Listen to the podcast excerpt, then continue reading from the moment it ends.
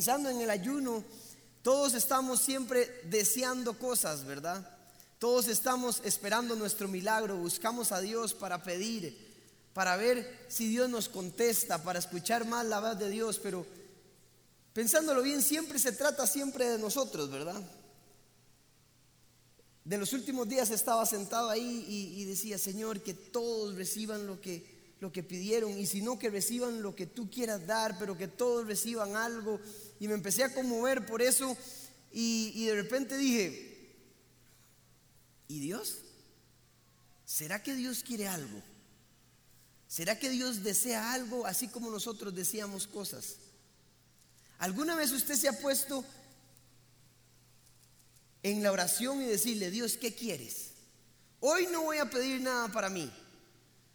¿Quieres algo? ¿Te interesa algo? ¿Deseas algo? Pero es una pregunta muy difícil de contestar, porque Dios todo lo tiene, no necesita nada. Dios es todopoderoso. Dios no cambia, no ocupa nada, no necesita cambiar. ¿Usted sabe por qué Dios no cambia? Porque es perfecto, porque no ocupa nada. Entonces, ¿qué puede desear Dios? Y ahí sentado le dije, Dios, ¿quieres algo? Eh, he sido muy egoísta solo para nosotros y para nosotros y para los seres humanos y para los seres humanos. Y yo sé que eres nuestro Dios y nuestro proveedor, pero ¿te interesa algo? Y me contestó, y me dijo, sí, sí deseo algo, hay un deseo en mi corazón. Y hoy quiero hablarles de eso. Hoy quiero hablarles qué le gustaría a Dios o qué desea Dios en lo más profundo de su ser. Y quiero compartirlo con ustedes. Esta enseñanza nace de ahí y por eso le puse el mejor deseo.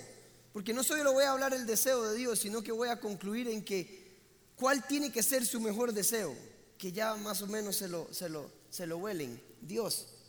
Pero quiero, como he hecho antes, quiero llevarlos por un viaje antes de llegar a la respuesta de esto. Así que si ve que me estoy metiendo en ciertos versículos que no tienen nada que ver con el tema de la enseñanza, deme paciencia.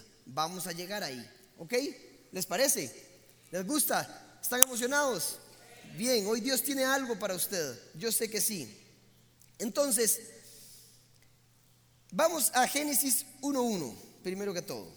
El primer versículo de la palabra de Dios dice, Dios en el principio creó los cielos y la tierra. En el principio, en la Reina Valera dice, creó Dios los cielos y la tierra. Ok, ¿por qué les pongo esto? Quiero explicarles la diferencia entre crear, donde dice creó, y también hay una palabra hacer. Dios creó y también dice Dios hizo. En toda la creación hay partes donde dice Dios creó y en otras partes dice Dios hizo. Hay una diferencia en el término teológico. Hay una gran diferencia. ¿Qué es crear? Crear se refiere a hacer algo de la nada. No existen cosas para hacer algo. Cuando usted hace algo es porque eh, agarró o tomó otras cosas y, las, hizo ese algo de esas cosas. Dios creó los cielos y la tierra de la nada, no había nada. Por, por, algo el ser humano no puede crear. Decimos, inventó el teléfono, inventó la luz, no creó la luz. Dios dijo, sea la luz. El hombre creó el bombillo, el hombre creó el avión, porque tomó cosas para formar algo. El hombre hace cosas, Dios crea cosas. Pero también Dios hace cosas. Entonces, por ejemplo, yo en mi casa hice el comedor de mi casa. Mm, marido de alquilera. Son de las cosas de las que puedo rajar, porque mi esposa siempre me dice, hace algo, mi amor, en la casa. Y agarré y hice el comedor. Entonces, cuando usted va y se sienta en mi casa, el comedor fue hecho por Andrés. ¿Qué hice yo? una idea de mi esposa en Pinterest, ahí la vio, entonces fui a comprar los materiales, eh, compré la mesa de vidrio y los uní, la pinté, yo hice la mesa, pero yo no dije, sea la mesa. ¿Se imagina qué lindo? Pero no, nosotros hacemos la mesa. Yo la hice y me tomó horas y hasta que se construyó y es hermosa. Qué lástima que no traje una foto. No, mira qué calidad. No me lo creen. Cuando la gente llega y me dice, qué lindo comedor. Y mi esposa tiene que decir, la hizo mi esposo. Y así fue, así fue. Andy la hizo. Entonces, quiero que vean la diferencia en, en esto. Veamos Génesis 1.11. Dice en 1.11 que haya vegetación en la versión nueva versión internacional sobre la tierra, que ésta produzca hierbas que den semilla y árboles que den su fruto con semilla, todo según su especie. Aquí dice en la nueva versión, en la Reina Valera, después dijo Dios, produzca la tierra hierba verde, hierba que dé semilla, árbol de fruto, que dé fruto según su género, que su semilla esté en él sobre la tierra. Y fue así. Entonces, le dijo hizo las plantas, el zacate y los árboles de la tierra. Las hizo, no las creó, no dijo hágase la planta, hágase el zacate, no, dijo produzca la tierra. Entonces de la tierra salió zacate, plantas y árboles. ¿Me estoy explicando? Dios hizo eso, no lo creó. ¿Ven la diferencia? Ahora, las plantas, ¿qué es lo que pasa? provienen de la tierra, se sustentan de la tierra y cuando mueren vuelven a, a la tierra. Cuando Dios hace algo, lo crea de algo que se sustenta de eso y luego vuelve a eso. Necesito que entiendan esto para llegar al mensaje. Entonces, ¿qué es lo que pasa? Produzca la planta Sale la planta, se sustenta del mismo suelo. Si aquí hay ingenieros, no se puede decir tierra, es suelo. En mecánica de suelo, si uno dice tierra, lo quedan. Los suelos. Entonces sale el suelo, sustenta la planta y luego cuando muere vuelve otra vez a ser abono para el, suelo. ¿Ok? Entonces, ¿qué dice en Génesis 1, 24 y 25? Por favor, otra vez más rápido. Luego dijo Dios, produzca la tierra seres vivientes según su género, bestias y serpientes y animales de la tierra según su especies. Y fue así. Igual los animales. ¿Qué pasó con los animales? Produzca la tierra, vienen de la tierra. Se sustentan con la tierra, con el suelo, de frutas, verduras, de semillas y de los mismos animales que se sustentan del suelo y cuando mueren su cuerpo vuelve a ser polvo y vuelve a la tierra. Esos son los animales, las plantas. Es igual. Dios los hizo de ahí. ¿Ok? Pero hay una diferencia con el hombre. ¿Qué es lo que pasa? En el versículo 26, el que sigue dice lo siguiente, y dijo Dios, hagamos al hombre a nuestra imagen, conforme a nuestra semejanza, y señoré en los peces del mar, en las aves de los cielos, en las bestias, en toda la tierra y en todo animal que se arrastra sobre la tierra.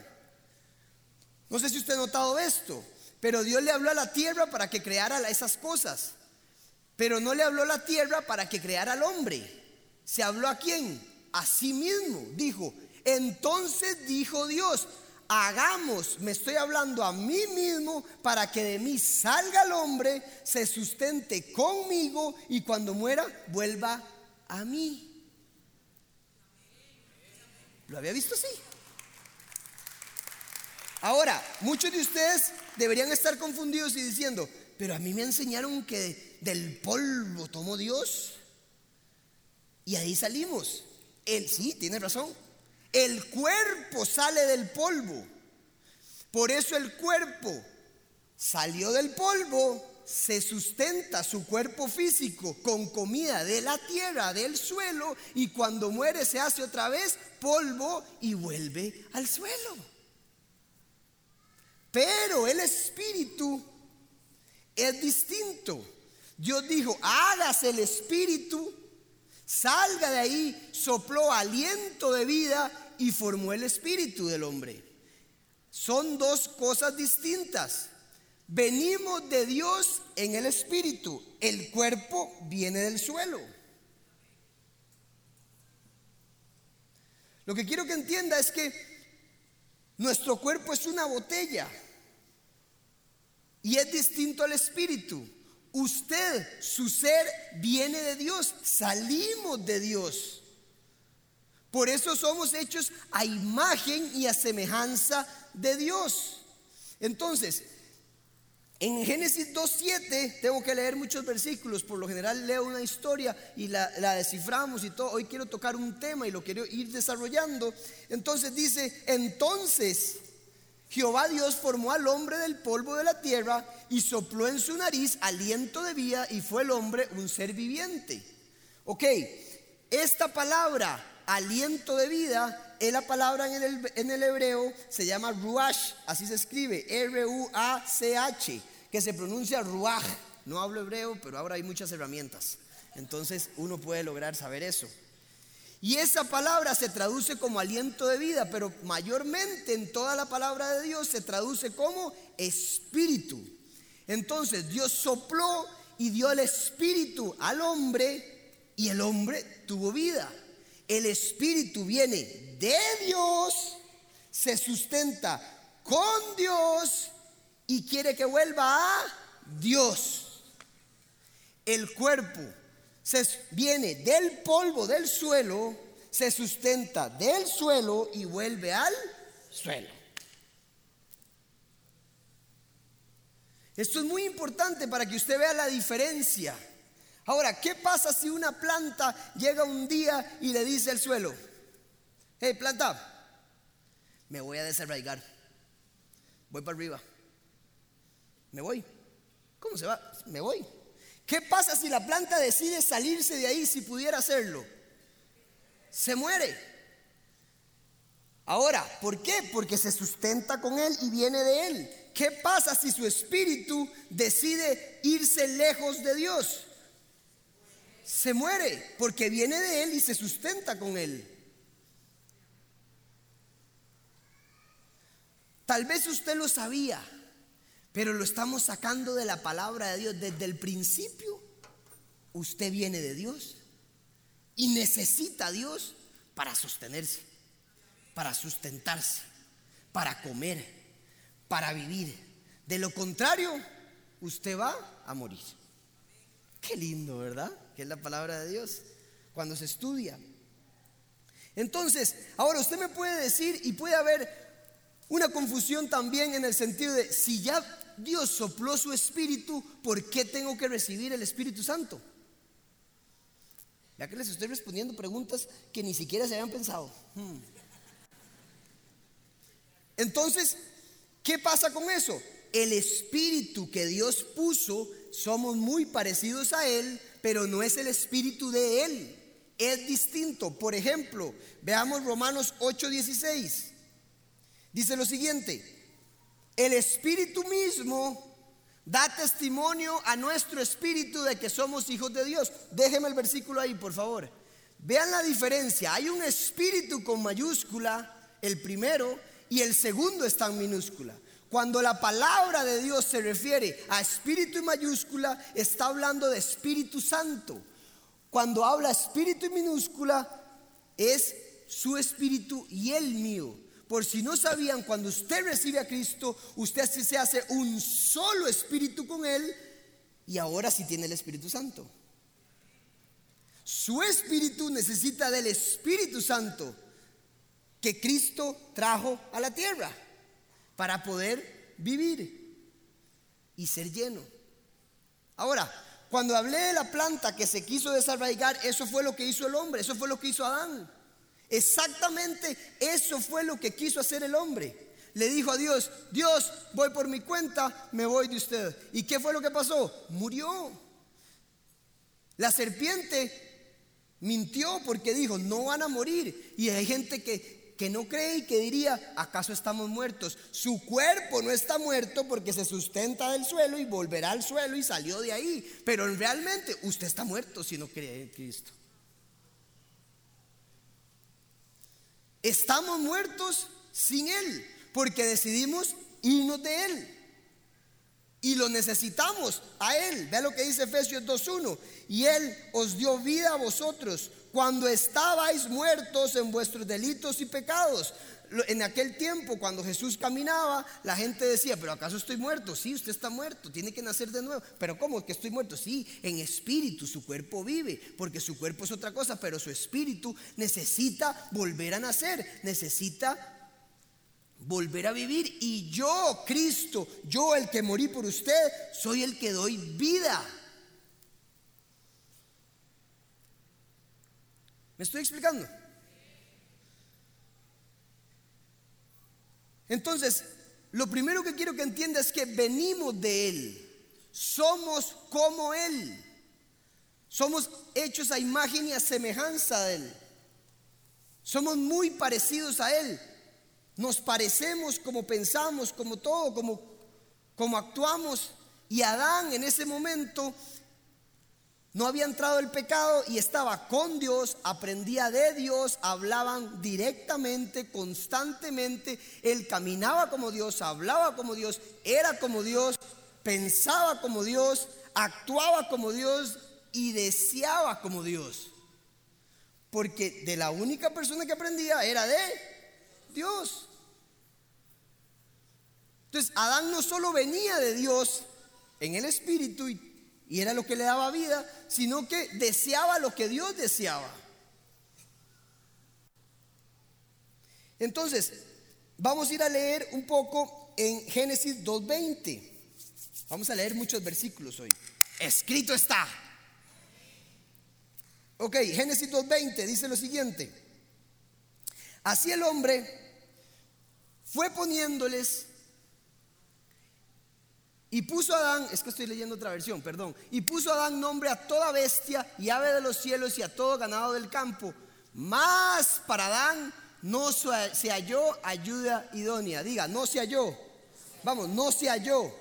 No se encontró.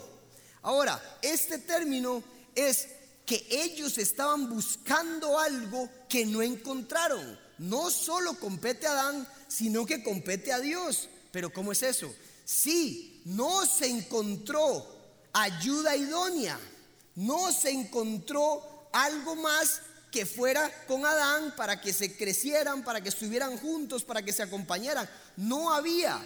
Y si no había, y si estaban buscando y no encontraron, era porque estaban desesperados, había un deseo de ellos encontrar algo para Adán. Pero no se encontró.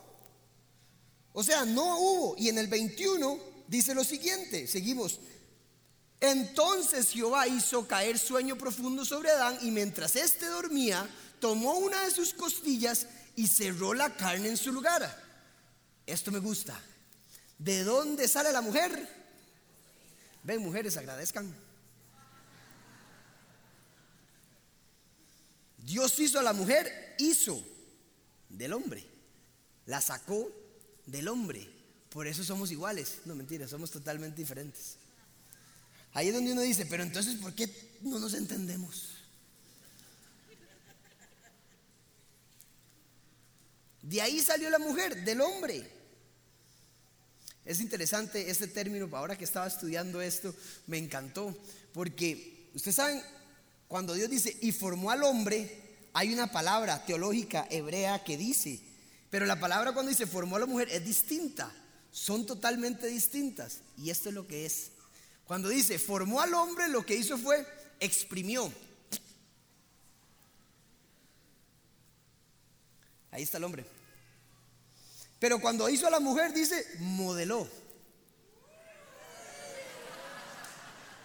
Por eso las mujeres son la belleza de la creación. Más de una está diciendo, ve, mi amor, ve, codazo ahí. Cuando Dios formó al hombre, seguro la volvió a ver y dijo, de fijo puedo hacer algo mejor. De fijo, por eso ustedes son curviadas, nosotros rectos. Por eso ustedes son muy lindas y nosotros más feitos. Tenemos otras cualidades, pero ustedes son la belleza de la creación. La palabra que Dios usó para formarlas a ustedes es las modeló. Se tomó su tiempo. Dedicó más tiempo a ustedes para hacérselas. Por eso ustedes son tan valiosas también. salieron de nosotros, pero son diferentes a nosotros. Dios les dedicó tiempo y las moldeó. A nosotros, ya está. Vaya a ver qué hace. Camine. Pero para nosotros mejor, ¿verdad, hombres? Por nosotros bien. Mejor que sean curviadas. Mucho más lindo. Entonces, volvamos. Y dice,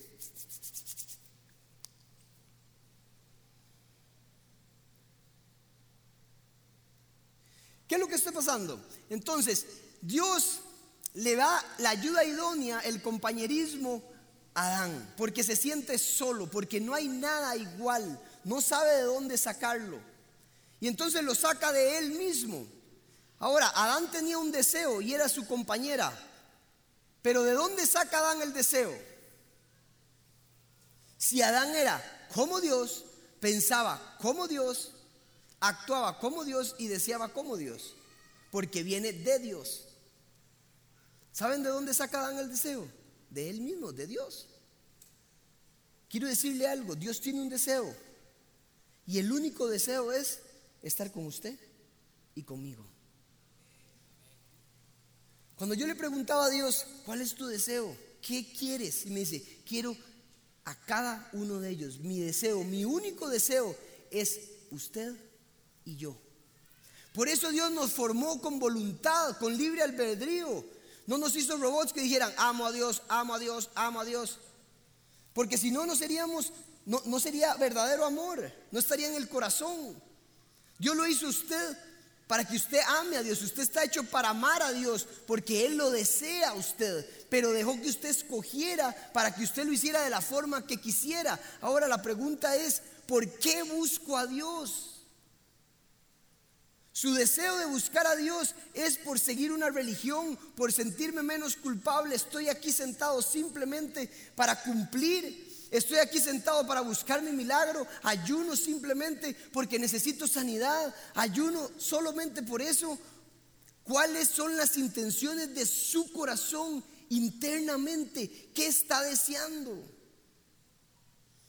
El Señor me dijo, vaya al fundamento, no quiero prédicas muy profunda, solo quiero que les digas, yo los deseo a ellos y que el mejor deseo de ellos sea yo.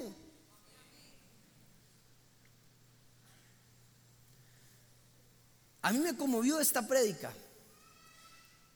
porque cuando yo entiendo lo que Dios quiere y es a cada uno de ustedes, me ponía el corazón que Él tenía por cada uno de ustedes. Y yo lloraba y lloraba y lloraba y lloraba y le decía a Dios, pero ¿cómo puede ser? Me dice, así deseo yo al hombre. Así deseo a cada uno de ellos. Pero los dejo que cada uno me busque como quiera. Me encanta una historia que está en Segunda de Reyes, en Segunda de Samuel, perdón, en versículo, en el capítulo 23. No la voy a leer porque es larga. Pero la historia trata de los de los, de los que peleaban con David, de los hombres que estaban al lado, y habían tres valientes que estaban siempre al lado de él. ¿Qué sucedió? Estaba él en el campamento listos para la guerra y estaban los filisteos del otro lado. Ellos pasaban en guerras y un día David simplemente tenía sed y quería tomar de un manantial que supuestamente el agua era buenísima. Y él dijo, Dice la palabra de Dios y David dijo con vehemencia, ¿quién me dará agua de ahí? ¿Qué ganas de tomar agua de ahí? ¿Qué ganas? Y él estaba en su tienda, yo me imagino, y estos tres, como siempre estaban muy cerca de David, ellos escucharon lo que dijo el rey. Escucharon lo que dijo el rey porque seguro estaban ahí y escucharon al rey decir, ¿quién me dará de esta agua? ¿Quién? Y esos tres valientes Simplemente dijeron, vamos a traerle agua a David. Vamos a traerle agua al rey. Y se fueron al campamento de los filisteos.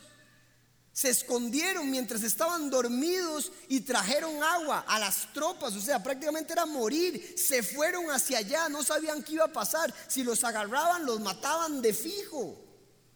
Primero porque sabían que eran importantes, porque andaban con David, porque eran buenos para la guerra. Y eran ellos contra todo un ejército y se metieron ahí solo para llevar agua para el rey. Solo para eso. Yo me pregunto, ¿por qué esa historia está en la Biblia? ¿Qué tiene que ver? Es una muestra, es una cultura que ellos tenían, porque antes la gente daba la vida por el rey. Te tienes que morir. No, máteme a mí. Córteme la cabeza, decían. Y aunque no estaba bien, porque era por seres humanos, es una cultura de honra, de respeto por el rey. Usted tiene un rey. ¿Qué hace usted por el rey? ¿Qué se motiva usted a hacer por él? No solo venir a pedir a los 12 días de ayuno, realmente le preguntaste, ¿qué quieres que haga por ti, Señora? Es más, no sé, pero voy a hacer algo porque es lo que se me ocurre que a usted le interesa. Y como hoy usted descubrió cuál es el deseo de Dios, que el deseo de Dios es usted y yo y la gente que está aquí, entonces empieza a actuar hacia la gente. Señor, tú me deseas tanto, sí, yo te deseo. Te amo, yo también te amo, dice el Señor. El Señor quiere hacer una relación contigo. Daría la vida por usted. Dice, yo ya la di. Yo ya la di por usted. El Señor quiere ser tu compañero, quiere estar contigo, quiere acercarse a ti, quiere tener una relación personal con usted. Dios es un Dios relacional. Es más, Dios lo tiene todo, no necesita nada, pero tiene un deseo, usted y yo. Nos desea profundamente en su corazón porque usted viene de Él, pero usted necesita de Él. Él no necesita de nosotros, pero sí nos desea. Quiero que hoy el Señor toque su corazón y piense en ese deseo que Él tiene. Dice, di a mi hijo lo más preciado para que muera por ustedes, para que no se pierdan, mas tengan vida eterna. Yo lo di. Y le di a mi hijo, ¿saben qué le dio a Jesús? ¿Qué le puede dar Dios a su hijo si todo lo tiene? Solo una cosa le va a dar Solo una cosa le va a dar que dice la palabra de Dios. Una. Una esposa. ¿Y sabe quién es la esposa? La iglesia. Usted y yo.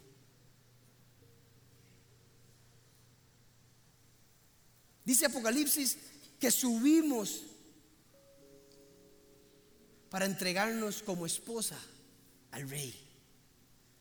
Porque al igual que Adán necesitaba, perdón, al igual que Adán deseaba una mujer, él sí la necesitaba. Dios no la necesita, pero la desea. Porque quiere compartir la eternidad con usted. No sé cuál es su corazón hoy en día. No sé si alguien necesita recibir a Jesús aquí, pero me decía, vuelva al fundamento. Vuelve a lo que yo quiero, a lo que ustedes necesitan querer.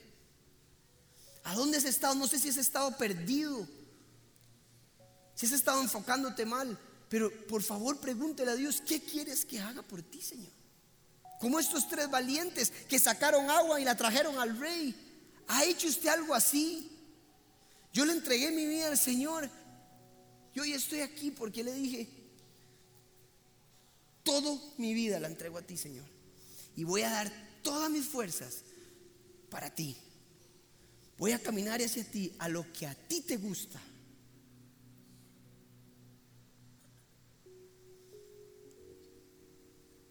Cuando pienso en mis amigos que no conocen al Señor, adulterios, egoísmo, alcoholismo, y yo digo, ¿qué estamos haciendo? Digo, ¿cómo, ¿Cómo no conocen a Dios? Están muertos. Iglesia, ¿cómo? Tal vez estás bien en este momento, pero ellos están muertos. ¿Cuál es el deseo de Dios? Él los desea a ellos al igual que me deseó a mí y a usted. Usted está sentado aquí lleno de bendiciones. Y a veces usted recibe alimento para corregirse, recibe alimento para restaurarse. Hoy le está recibiendo un alimento que Dios le está diciendo, ¿qué vas a hacer por mí?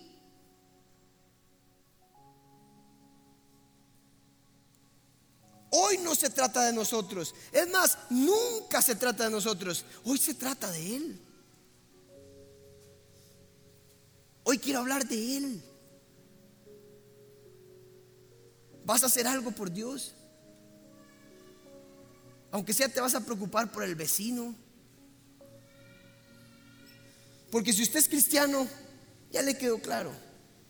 Su mejor deseo tiene que ser llegar a Él.